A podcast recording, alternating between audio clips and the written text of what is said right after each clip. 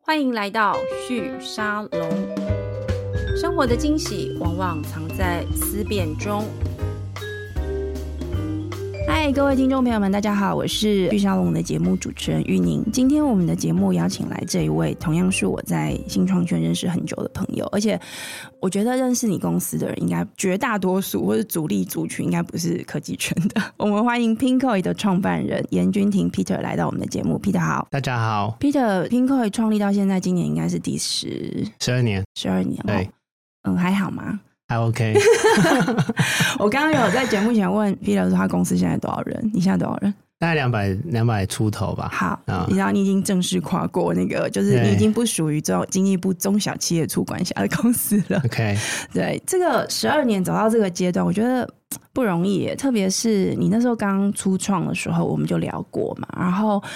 天啊，我觉得那个时候，现在回想起来，我光想到就是这这十二年来，你们公司的一些变化，还有过程当中，你们有些研发的一些新的 solution，我刚好也都有机会见识到。我我觉得的确是很不容易的一条路，特别是刚开始的时候，你那时候主打是要做这个设计师品牌市场，很多人都不看好，都觉得台湾怎么可能会有这个市场？你还对记得那个状态吗？对对对，我记得，那那个时候，我记得我那时候我第一次访你的时候，你你的说法是说，你觉得大家有点太小看台湾的可能性。然后第二个事情是，你觉得在看市场的时候，不能只看台湾， 就是一开始就要有一些国际市场的想象。然后当你那样想的时候，更多人就会觉得说，怎么可能？ 就是会不会太天真了？但是现在一路回头看起来，还真的就如你当时想的方式，逐步的在发展。嗯，你你觉得是你真的眼光独到，就是可以预期十年，还是有其他的元素呢？我觉得幸运可能是一个很大的一个原因啊啦，因为我那时候创业的时候，我大概三十岁嘛，以我们这个 generation，其实那时候很多我们这一代想法都想要过得跟上一代不一样哦。那上一代的价值选择跟我们这一代或者是我们的下一代年轻对世代价值选择都不太一样，对，所以我那时候想说，其实人们都会想要去找到更独特嗯，哦，更能够去不管生活的上的选择，都会想要去尽可能彰显自己的与众不同，对自己的价值对，哦。所以我们那时候想说，那同时也看到在亚洲有很多很棒的设计品牌，是那他们其实都遇到很多挑战，比如说日本品牌，他们没有办法跨出日本市场，日本市场，对对，那韩国品牌。那时候其实它也有所受限，对那台湾品牌其实也是同样的道理、嗯哦，所以我们也希望说，哎、如果我们那时候能够透过网络的力量，透对过科技的力量，哦，去 empower 这些独立的创作品牌，甚至是是中小企业品牌，嗯哦，帮助他们跨足国际，对那应该会让我我们觉得会让社会会让人们的生活有更多有趣的选择，对对，所以那时候想法就是这样子，对，但现在回头想，听你讲完就觉得，嗯，对啊，还是啊， 就是对还是好，好像还是这样。我刚刚有看了一下资料哦，就是你们现在其实，在订单的结构上面有差不多四成左右是海外订单，对不对？就跟你当时的预期是类似的。嗯然后这里面的这个市场，台湾、港澳、日本是比较大的主力市场。但我我一直很想要，我一直刚刚在跟你访问之前，我一直在推敲，就是说，如果要做到这件事情，有有哪些必要动作是一定要做？你刚刚说有幸运嘛？对，但我觉得没有那么简单，因为嗯二零一一年到一四一五年左右那几年，其实台湾新创圈，特别是跟电商新创有关的这个生态系，大部分人都在谈跨境电商。然后当时对于跨境电商的想象呢，是有呃，我觉得当时的价值比较取向于去谈，就是说，如果你要做跨境电商，你是要大资本投入的，因为你要开始扩呃建立，比如说跨海的这种仓储啊、物流，那都是非常非常高资本的投入。那但是以 Pinko 当时的状况，你们那时候刚初创的时候，一一一二年当时的人数规模大概是多少？你还记得吗？初创就三个人啊，我们三 个对创三办个人，对然后那时候前几年大概 maybe 是五个人，五就个十人个人左右右，对嗯对，当时那样的一个公司的规模，但是你一开始想的市场是跨境，你知道，就是我我觉得我不晓得听我节目的朋友多少人跟我们一样是，就这十年来都在这个领域哦。但是如果你不曾有机会就经历过那个时代，可能可以回去找一下当时的一些报道。很多人对于 Pinko 也在做的事情都抱持一种观望的态度对，或者是一直在想说，就是嘖怎么可能这么小的公司？对，但是最终你觉得能够推动到这个程度，或者说到现在这样子，市场真的就是海外跨境市场。而当时一一年到一五年，我们当时看到了蛮多的这种我们说大资本投入的跨境电商，其实后来存活下来真的也不多，或是路径走起来没有那么的顺利。你觉得对 Pinko 也有有哪些 milestone 重要的里程关键的阶段性任务是跨过去了，所以让你们可以这样子？那刚刚玉你有提到说跨境嘛，对不嗯对？但我想再拉回来更高的是，我们的赛道选择，我们选择是在设计相关的。那意思就是说，我们所有我们服务的对象是这些设计品牌跟设计师，对我们贩售的并不是所谓的标准品。 ，OK，好，哎那所以在这个设计是我们最主要的赛道主题。嗯那在这个情况下，我们去做后面的策略布局。对，那如果你想你想想看，如果你今天想要卖的是标准品的跨境电商，嗯那、哼消费者要的是什么？它便宜快、快便，宜，对对吧？好、那当然就会有所谓的这些大的 capex 的前期的投入。那拼回那时候其实条件，我们就是一个小公司，对没有资源，没有资金，嗯哼，所以我觉得我们团队的想法比较务实，嗯因为应应该是说了，我们想说，我们赛道既然选择设计这个主题，对，设计真的可以用钱砸出来吗？你觉得你今天砸了很多钱，消费者就会突然开始去 appreciate 这些设计相关的品牌，对生活有相关的向往吗？是我们我们觉得比较难， OK，我们觉得设计对生活的想象，它是属于人们对生活的追求，这个是需要时间去酝酿。而且它去需内要一化个的文化性的社会跟文 Exactly 的的这种特质去支撑它。对，然后还有很多外在条件哦，包含所得，对包含居住嗯哦，哼就是大家是不是有自己的房子？有自己的房子，你在才会比较有想要更多投资在这些居家生活面向。嗯哼，对，那大家是不是重视这些生活上的一些，不管是仪式感、哦独对特感、这些美感？对哦，其实这些其实都是会需要时间酝酿的。对那这些东西，我们那时候就想说，真的 capital 能够改变这些事情吗？我们觉得有点难。如果 capital 真的能够改变这个事情，应该最有钱的国家设计师会最多，对不对？ Exactly，设计市场会对最强，没这错样。然后同时我们也去看整个世界的发展状况嗯啊。美国最大的、在这个领域最大的领先是 Etsy 嘛？对对，那 Etsy 其实最你看它主要市场基本上都是这些已经是进步中的国家没了，错哦人民水准 GDP 都在很一定的水准之上。对所以大家会开始追求说，基本的温饱之外，他会追求生活中的这些质感、嗯哼哦仪式感跟这些美感。所以我们就觉得，一来我们先天不足嘛，哦，那这是 这真的是事实，是，先天不足。然后我们选择这个赛道，也知道说它需要时间去酝酿。对哦，所以我慢慢去做这件事情。接下来第二步怎么做？我们刚开始也是从台湾市场开始的，是，对。那那时候其实很多人都不看好没，错都觉得，包含我们自己都会有所 怀疑，会觉得台湾到底有没有这么多的设计能量，有是有有没有这么多的独立设计师？对对。那虽然我们算了一下，说，哎，台湾有很多的呃设计学院，哦，对学生应该蛮充足的，但是这对些学生他们其实都不在设计产业工作，他们可能是在媒体业，对他们可能是在不同的企业里面，所以实际实际上从事创作很少。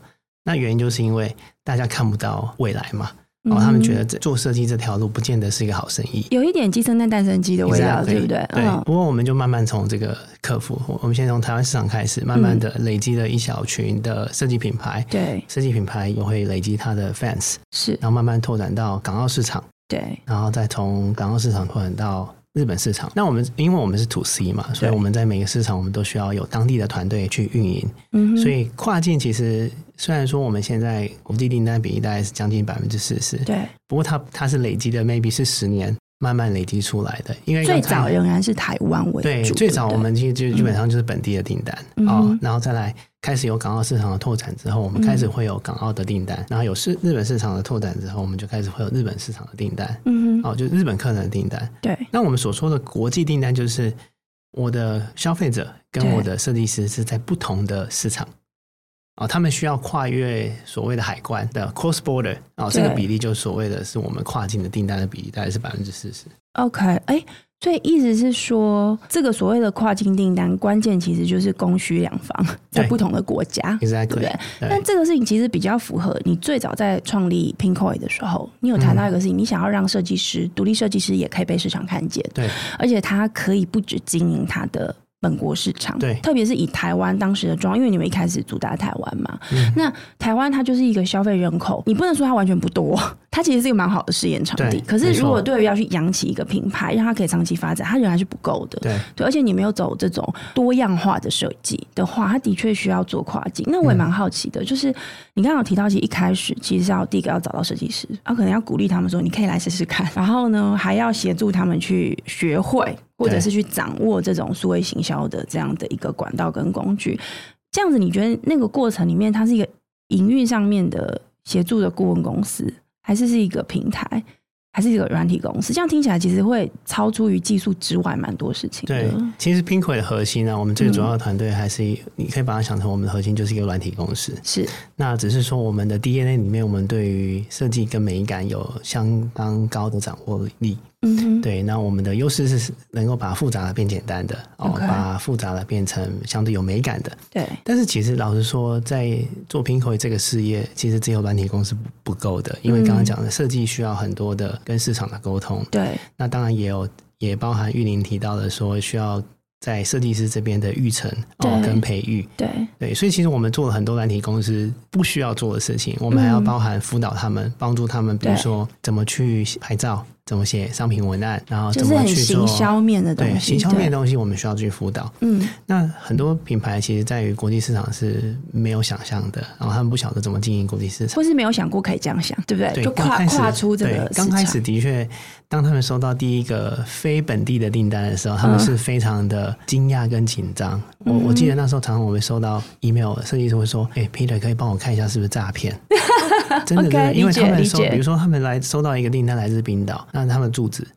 他们就会觉得说：“哎、这个国家我自己也没去过，对那这个订单会不会是诈骗？”是那我们就会去看啊，我们当然会透过软体科技的力量是去去去 back trace 嘛。对哦，那我们就跟他说，哎、这是真的是可能，所 以恭喜你得到第一笔国际订单。那是他们当然就很开心说真的是他们没有想过的。嗯但慢慢的，因为有这些早期的品牌会分享说，哎、在拼口上面很棒一件事情是，你可以收到一些意想不到的订单。慢慢的，大家就会知道说，拼口对拼口期待就知道说，我们在这边它是一个跨境的平台，那嗯哼可能会有机会能够前进国际。嗯哼对，那当然，国际市场的行销商业面也对需要比较多的辅导。这要怎么做啊、因为我相信对团队来说，也一开始不一定真的具有具有这么多的经验，因为这其实都是新东西，对，对所有人来说都是新的对新的可能，所以对你们怎么自己去在这个过程里面陪伴你们的用户，嗯还有设计师们成长？我觉得很棒的是，我们团队相对很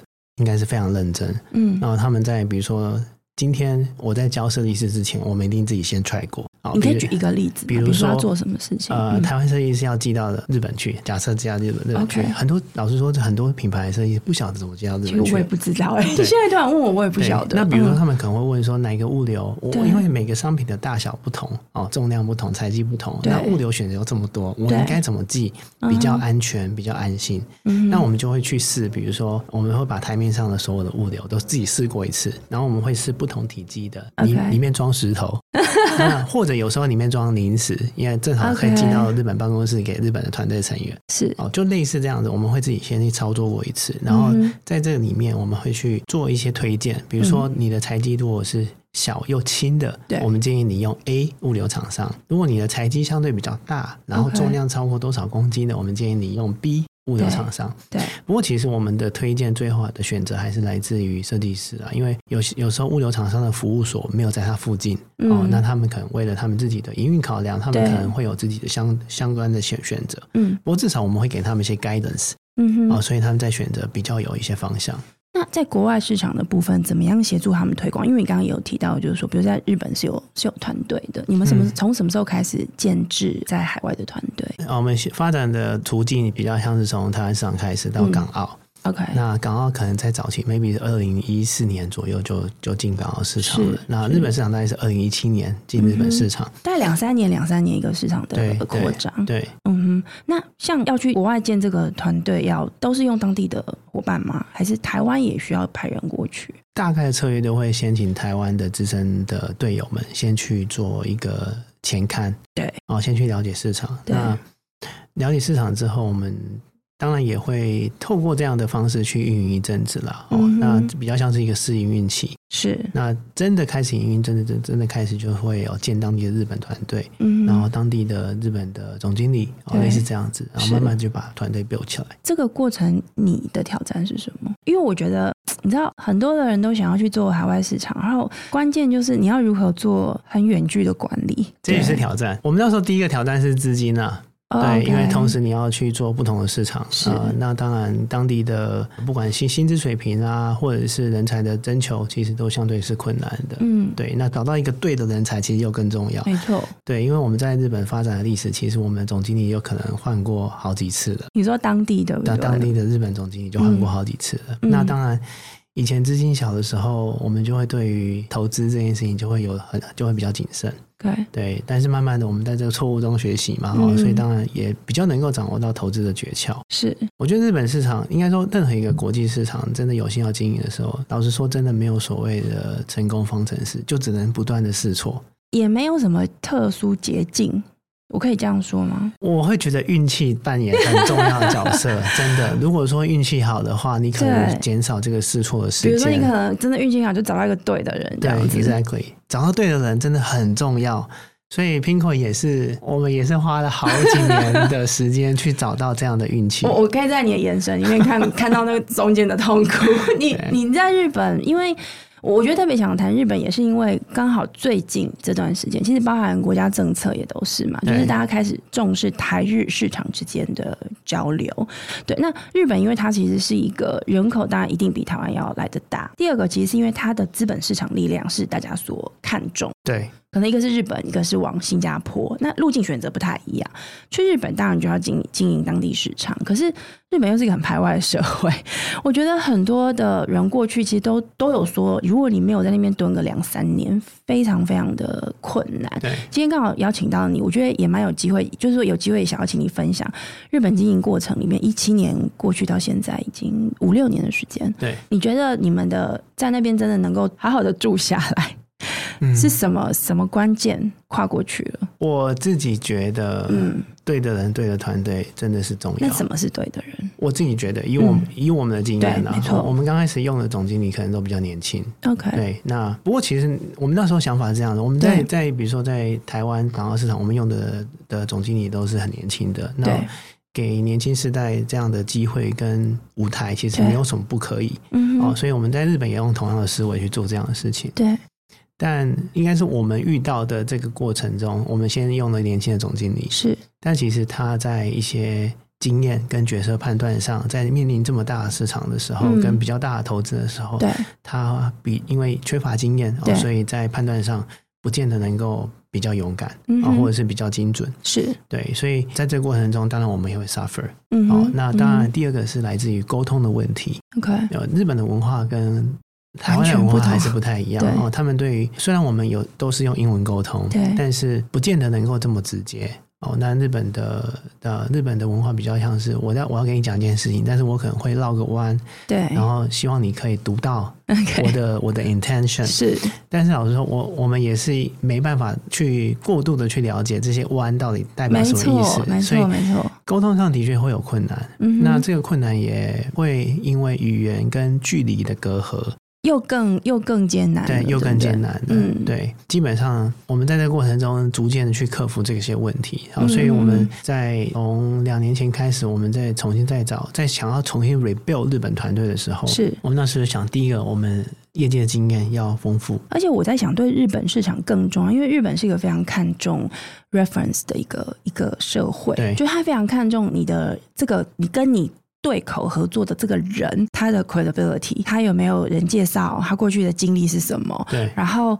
他的经验够不够，所以我我觉得这有可能也是日本市场一个特性嗯之一，对不对？对，嗯那当然你有经验，你就会累积这些人脉。没错，没对，错，所以这也是我们看重的一件，就是你需要有一些经验嗯哼，去累积你的人脉跟你的 credibility。对，哦，那有这样的人来当当 leader 的话，哎嗯哼相对来说，我们资源就会比较资源的网络就会比较广一点，嗯哼，那比较 resourceful。对、哦，那我对，这是我们学到一个一个一个经验。另外一个当然就是沟通很重要，他必须要真的能够比较 open minded 的去跟彼此去沟通。嗯哼，对，因为毕竟你知道，我们日本总经理工作其实还蛮艰难的，因为他除 了日本团队要沟通，他对也要跟香港团队沟通，也要跟我们台湾沟通。因为它因为你们的 business model 是让两各地的商品互相没错流没错通嘛，对不对？所以日本嗯、总经理也需要台湾总经理的协助，也需要香港总经理的协助。嗯 OK，那当然，vice versa 哦，当然 Yeah，有 yeah，主要的 yeah，跨境没错就是因为你会有很多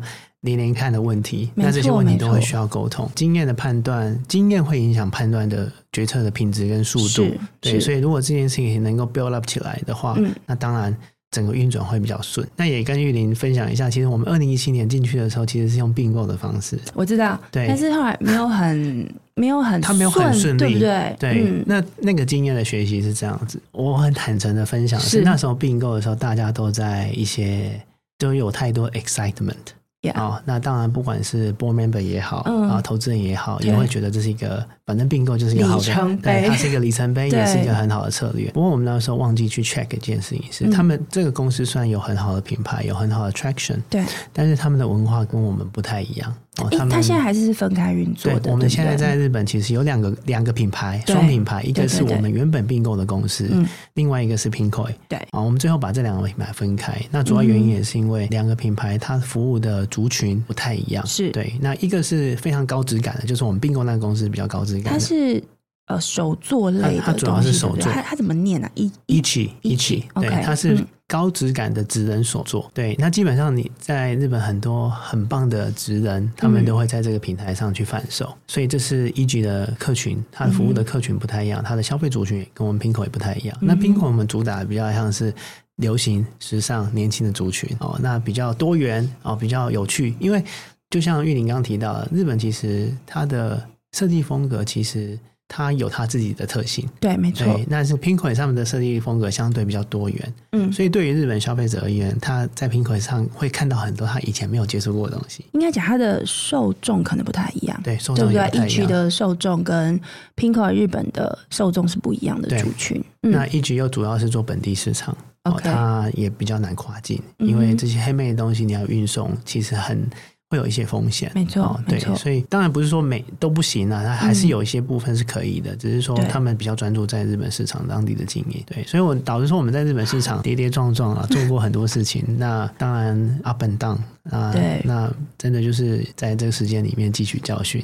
因为我你知道我我我每次在跟 Peter 聊天，Peter 从以前到现在还是一样的，都非常的谦虚，但是我我可以感觉到那里面其实有包含的某一种，我想那可能也是你的行事风格跟特质，就你不太喜欢把话说太满，你比较习惯就是你想要做这件事情。但你看，你也有你坚持的部分啊，就是你当时说你要做设计市场，没有人相信你的时候，你还是蛮坚持要做这个事情。嗯就是嗯当你开始做，大家问你怎么做，那个做的比较好的部分，我觉得你在谈的时候都其实都相对保守。那我我想这有可能是你们可以支撑很久的一个原因，因为我最近在思考一个事情，就是到底创业的本质是什么？你刚刚有提到你们在并购一区的时候，就是大家都很。exciting，对，其实不止你们公司本身很 exciting，我觉得整个市场都很 exciting，就是会觉得说，哦，台湾的软体公司新创跑去并购日本市场的一个公司，这好像是一种成功的的可能。对，那我觉得那里面有非常多的这种呃，整个社会或者说整个圈子里面的人那种那种兴奋感，其实不是从经营本质的角度去看，你们自己一定有，但我觉得外部的人没有，它比较是一种就是哇，我们好像又不一样了，我们好像又又更进步了，或是我们好像赶上某一种步伐这样。但回过头，创业的本质除了这些以外，除了这些从戏骨的这种科技创业新闻带来的文化以外，其实对所有经营团队来说的本质，都还是是 daily work，对啊，大量大量的 dirty work。那那个东西其实都是很枯燥、很乏味，而且很多过程其实是非常的。我我是我自己会觉得某个程度是有点痛苦的啦，对因为你要想钱从哪里来，你可以支撑多久，而且没有人会告诉你到底会不会成功。那有一句那个俗谚叫“戏棚下蹲久就是你的”，我自己观察这十年来，有很多做的蛮好的团队，其实都其中一个不是全部，是其中一个特质有这个在。就是你，你就是要蹲在那个地方做很久很久的事情。那你觉得 Pinko 走到现在啊十二年的时间，你会怎么定位你们公司现在的状态？刚刚虽然前面我开玩笑说，哎、你已经不是中小企业了，嗯可是我相信你们还是有蛮多的挑战还是在眼前，对不对？因为毕竟你要做的是跨境市场。对，你你们现在的状态是什么？好，我我觉得 Pinko 我们的核心还是一个软体公司嘛。对，嗯那其实你从大家可以从两个关键字在描述我们，一个是跨境电商，对，另外一个是 SaaS。哎呀，那 SaaS 这 OK 件事情，其实我们在过去这几年很少跟透过在对外公开，这对也是可能会算是我们比较低调的一个一个特质吧。嗯哦，那其实我们大概从二零一六年，我们就开始投资很多相关的 AI 的 infrastructure 等等对，啊，包含底层的这些 CDP 啊、CMP 啊，对，然后透过很多 AI 的 model，嗯，那这件事情是我们想象是未来消费者的行为会越来越复杂哦，对不管是跨平台、跨 device，甚至受到隐私权的这些屏蔽，所以我们就开始去建这些基础建设。对，那二零二零年就开始在把这个基础建设变到场景，第一个场景就是变成我们的站内广告、嗯哦，哼，所以 SaaS 服务我们提供第一个就是我们 AI 的智能广告，让这些品牌他们可以。很简单的，真的是很简单的去设定他们的预算，然后他们要想要投放的市场在哪边。你可以举一个例子，假设我今天我是一个设计师，对然后我在 Pinko 上架对商品，对然后我可以在 Pinko 里面下广告，可以，那我下的对象是谁？我们会自己帮你媒合，你不需要挑选受众。这这个 OK 主轴可能跟一般大家,、呃、大家想象不一样想象的这些对 Google、Facebook 广告需要很专业等等不一样。对为什么？因为我们服务族群是设计品牌。第一个设计品牌，他们在广告的知识一定没有办法像一般业界这些专业的广告操作者，或是啊行销部门的人，对对不对？来的嗯有深入有时间，因为他们主要的是要创意跟创作。对那我们也是我们的哲学也是把复杂的变简单，嗯哼，然后我们 focus 在结果。大家就想，今天你是一个品牌，你要投广告，你要的结果是什么？嗯哼你要的是投资报酬没率错， ，exactly，就是要卖东西出去啊，对对。所以如果今天我们能够把复杂的变简单，意思就是说我 focus 在结果，那我只要你跟我讲你要多少钱，你要投哪一个商品，就这样，那我就给你看结果。只要这个结果是满足你的 KPI、你的期待的话，我对相信品牌会持续投放。因为有一个数字也是你们在其他的媒体的访谈里面有提到的，就是说你的这个 AI 的这个广告推播的这个技术导入之后，从量化成果来看，大概是那个商品的点击率大概提升百分之八十二对左右对。那日本市场的比例。呃，用日本市场去看的话，会员数也因为这样成长蛮多的，好像成长超过百分之百。这个跟你刚刚讲是同样的一件事情吗？我觉得它是很多的 factor 啦。哦 OK 嗯应该你刚刚讲这几几个数字都是一些多元的 factor 的结合。 OK，对，那我觉得如果回到 AI 这个广告，其实对我们要的就是，因为所有使用者我们都有相关的标签，对哦所以我们在推广告的时候，我们会比较能够找帮助品牌找到比较精准的客群所。以某个程度我可以这样说嘛，因为你们从一一年开始经营，所以你对你们的站上的消费者有一定程度的资料库，对对然后呢，对商品的 tagging 也有一定程度的资料数量。对那因为有这些基础，所以可以去训练模型，对去知道说，我今天如果做一个设计师，我有个商品在这个地方，反正我就是要卖嘛，这样子。 对，那你们用你们的资料库去训练这个模型，去预测这个商品可能可以推播给哪一个消费者，在什么地方看到。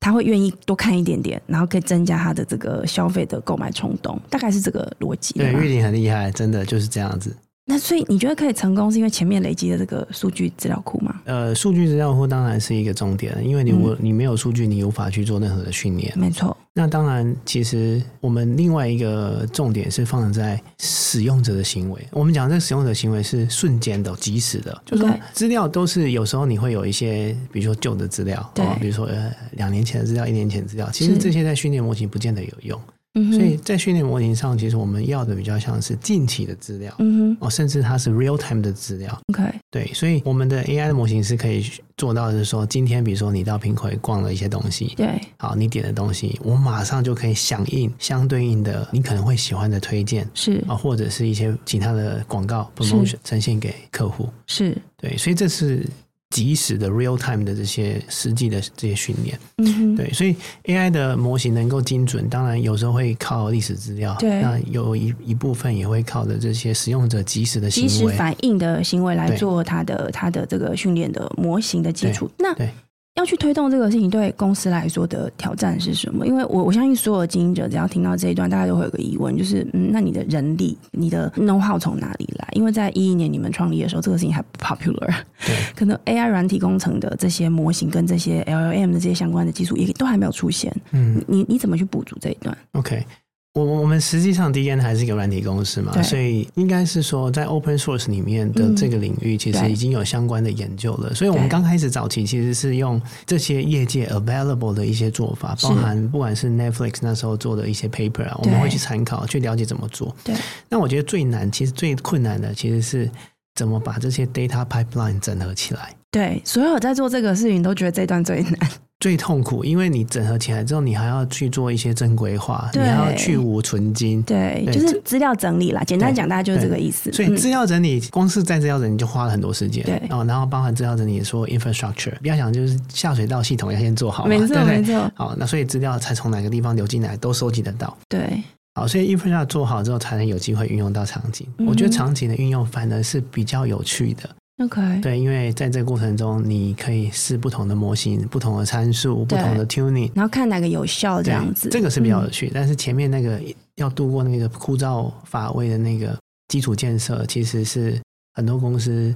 会遇到挑战的。这个其实我在想，也反映在你们组织的结构上面。刚前面节目前有稍微问了一下，两百个人其实，呃，现在其实大概还是百分之四十上下左右，还对，是将是近在四十对 percent，不对？还是是研发在团队。对研发团队，就是说以软体公司作为一个主要经营的这件事情，它是必须要一直维系下去的。对那我觉得这个也是，其实我一直在想，这个时代的创业跟我们上一代的创业的差别是什么？我们我们这一代的很多的父职辈或前辈，他们大概也都是在做贸易哦，也都在做跨境市场， 对。可是他做的事情其实是要解决商品在哪里。对不对？找到它，然后找人去制作，或者是可能不是自己制作，也不是代找人家代工，而是把它找来，然后找到市场把它送过去，本质是一样的，可是技术应用的是不一样的。那这个过程里面有很多东西是，也许你不用再像以前那样一直跑。就是一直一直搭飞机 跑来跑去，成为一个贸易商，但是可能会变成是一个软体贸易商。那这个过程里面，呃，团队的建制等等的资本投入，我觉得跟上一代的这种单纯的贸易又又不太一样。这个我想也会是你们遇到一个很大的挑战。你刚刚前前面其实有谈到，其实资金一直都是你们的一个需要去考量的点。我也蛮好奇你怎么判断你的资金的节奏，因为有的人会一下就拿很多钱， 有的人是要到某个程度才要拿钱。那你们怎么判断？因为电商是有现金流的，玉林提到一个关键点，我们会去看现金流的状况，来去嗯 OK 去设想说我们大概需要什么样的资金。第一个，我觉得老实说，我也我也觉得很多新创公司可以一直融很多钱，很厉很厉害对不很对厉害对不过这个还是回到我们 day one，我们在想这个赛道，就是设计这件事情。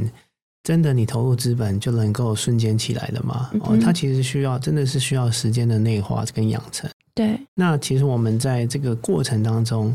举个例啦，今天我投入资金，我们可能就会突然很多嘛，客单价就会提高嘛。其实不老一实定，说不一定，对，对。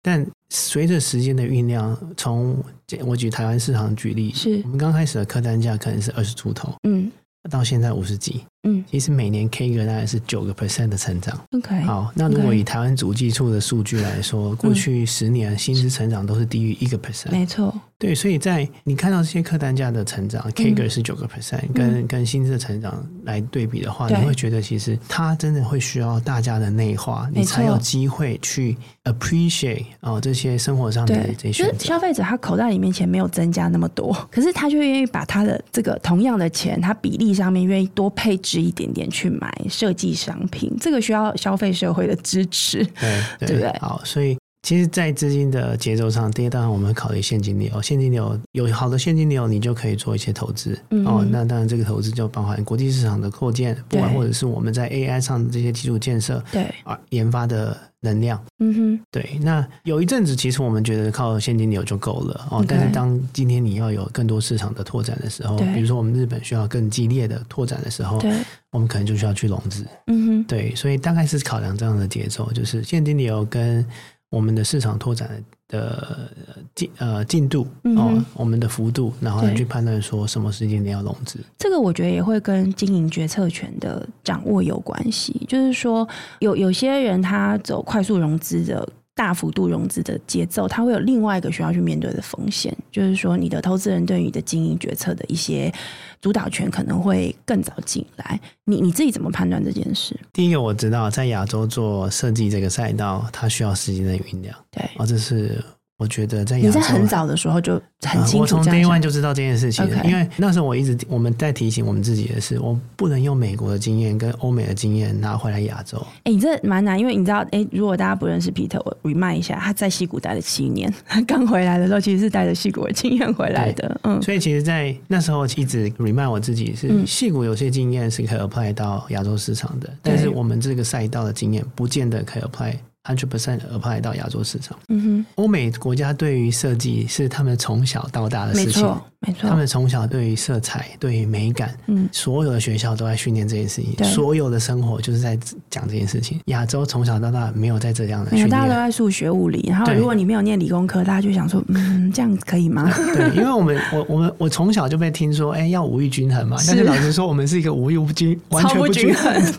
对，所以我很理解的是，亚洲市场跟欧美市场在先天上环境条件不一样， OK，但是我有一个信念是，嗯，它一定会亚洲市场一定会追随欧美市场。为什么？嗯因为人们永远在追求更好的生活。对，我们永远都看着欧美他们在做什么，然后嗯去调整我们生活价值观的选择，对对这是一定会的。 ，OK，但它需要要时间催化没，错它没有那么没错快，所以也是因为这样子，我们在很多的布局，我们会去用一个比较务实跟稳健的心态嗯哼，去经营这个市场。嗯哼对，因为它真的很难瞬间可以像打强心针一样，是马上就可以 boost 上就是来。反过来，我帮你白话文翻译啦， 就是也没有办法那么快就去跟投资人说，我跟你讲，你明年就会这个开学好了， 或者说，哎、三年后我们就一定会怎么样？我觉得这对投资人来说，而且我在想，越早起越难，特别是台湾的投资市场相对而言，我觉得也比较不愿意等待，对他，他对于钱的这个投资的这个报酬的要求是比较，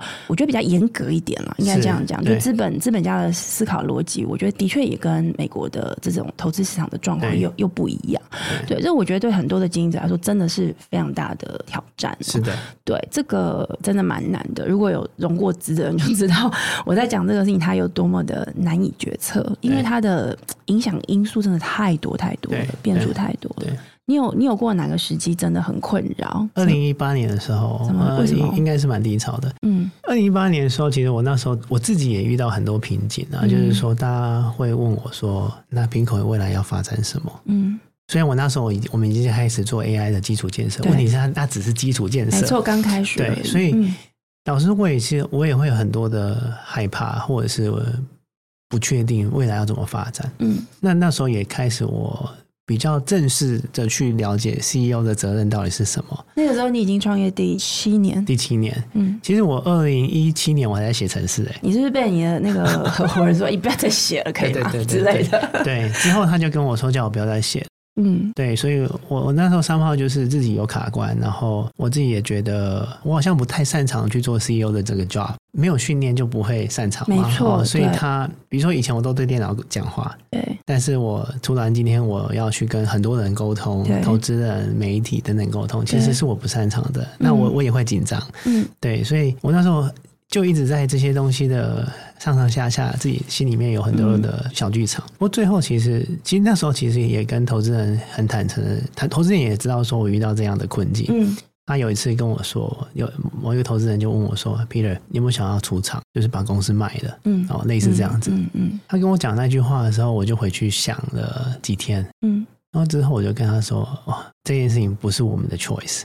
就哦你哦不会是我为们的了 choice。不是为了要致富，”对，不不单纯，应该讲那不是唯一的目标，或者是只看到这个对目标，嗯对，哦因为我觉得我们从 day one 开始会选选择这个赛道，其实就像玉林讲的，那是不被看好的赛道。对啊，的一个很重要的原因，是因为我们觉得这件事情对我们人有帮助，我对整个社会、对嗯每一个人的价值选择是有帮助的。嗯，哦，因为我们我们想要透过，因为设计代表的是创新跟创意。没错，哦，那如果说社会能够更支持这件事情，嗯哦我们社会会进步，没我错，们人的价值观会因为这样而进步。嗯哼，所以老实说，我们团队都会觉得我们在做一件是很有 purpose 的事情，是哦，很有很有愿景的事价值情，的很有价值的事情。那当然，就像玉林讲的，投投资人受限他们的不管他们基金的年限，是不管他们对于短期获利的要求，其实嗯不见得能够想象的这么像欧美投资人这么长远。对，老实说，这个我知道，这就是现实，没错那我们去克服。对，所以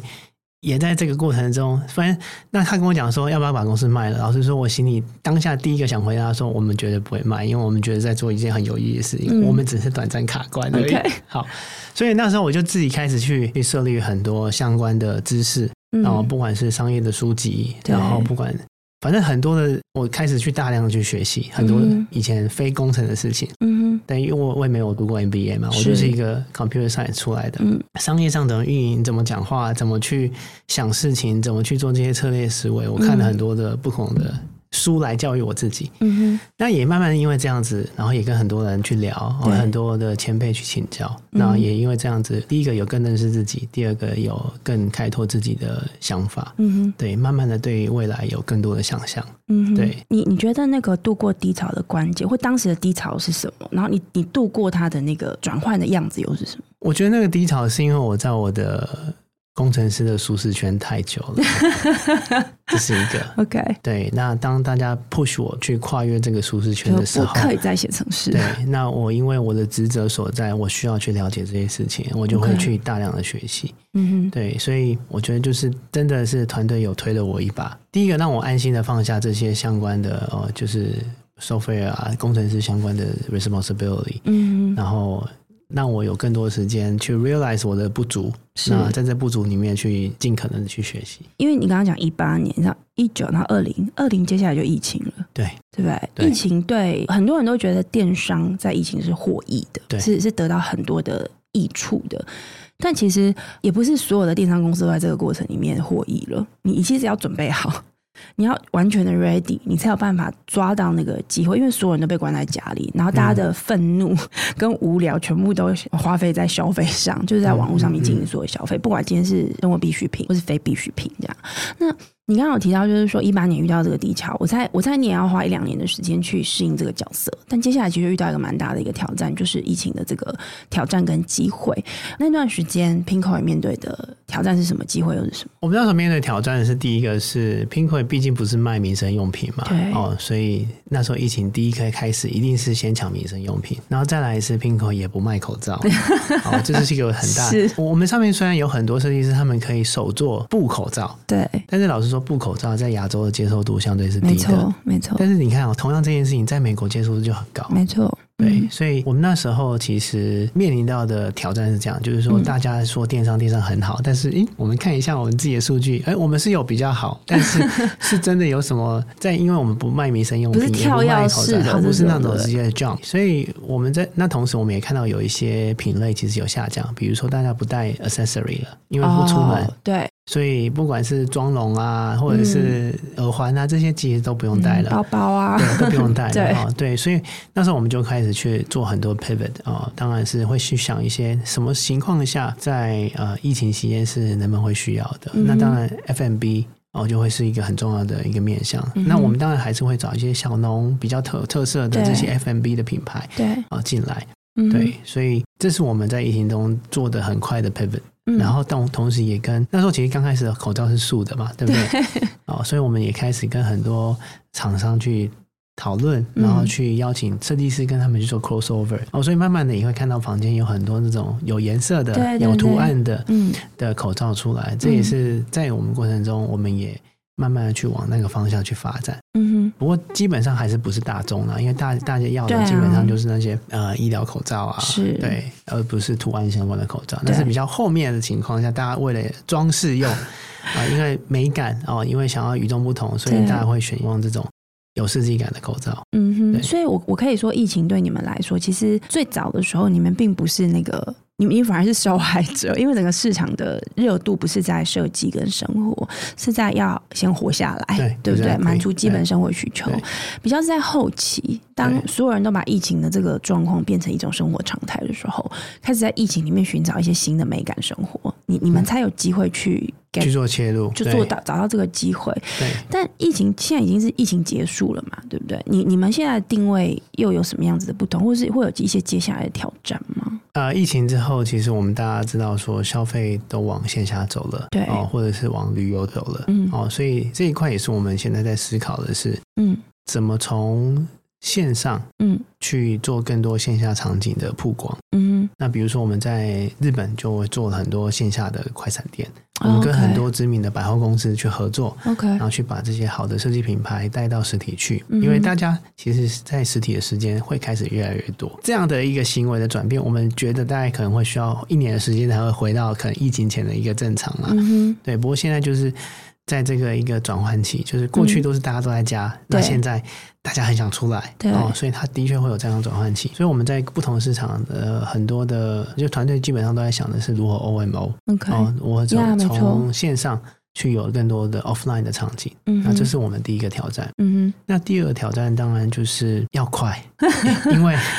当大家的眼球都在线下的时候，其实对在线上你会遇到很多挑战。第一个是你获取获客成本会变高，没错，那同时，台湾市场竞争也越来越激烈嘛，没错嗯哈这是大家时时刻刻在变的，所以这是我们要怎么去 balance 说我们在线上的投资跟线下的投资怎么去做一个很好的取舍。嗯，老实说，我们现在的挑战就是快速反应，要能够快速反应。那这是需要钱，也需要足够的团队，对不对？对，现在对的条件你觉得是足够？我不能说都是足够啦，因为事情真的没有所谓的完美、嗯哦，所以我们基本上就在有限的资源里面去尽可能去做。会想要上市吗？嗯哦，讲到上市，对、我们的确有在考量这件事情。 OK 对，那不过这件事情还是要回到股东跟董事们的会议里面去做讨论。我自己的想法应该是说，第一个上市的确是公司的一个重要的 milestone，、嗯，然后哦那对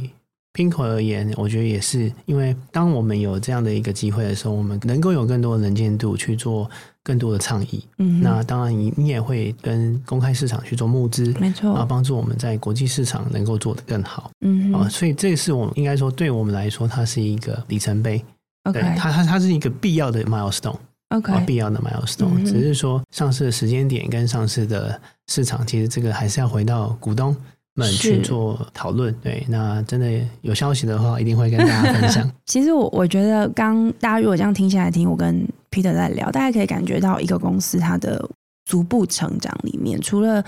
内部转型跟内部的一些决策，它其实也跟外部的市场有高度相关。但我自己感觉，的确如刚刚 Peter 最后讲的，它可能是需要的一件事情。因为虽然你刚刚有提到，就是说 Pinko 选择这个设计这个赛道，它是比较特殊的，它是一个固某一种类型的市场。可是有一个关键，我不晓得大家有没有感觉到？我觉得你在想事情的时候，你一直在看的其实是社会转型，它会怎么样改变消费者的一些需求。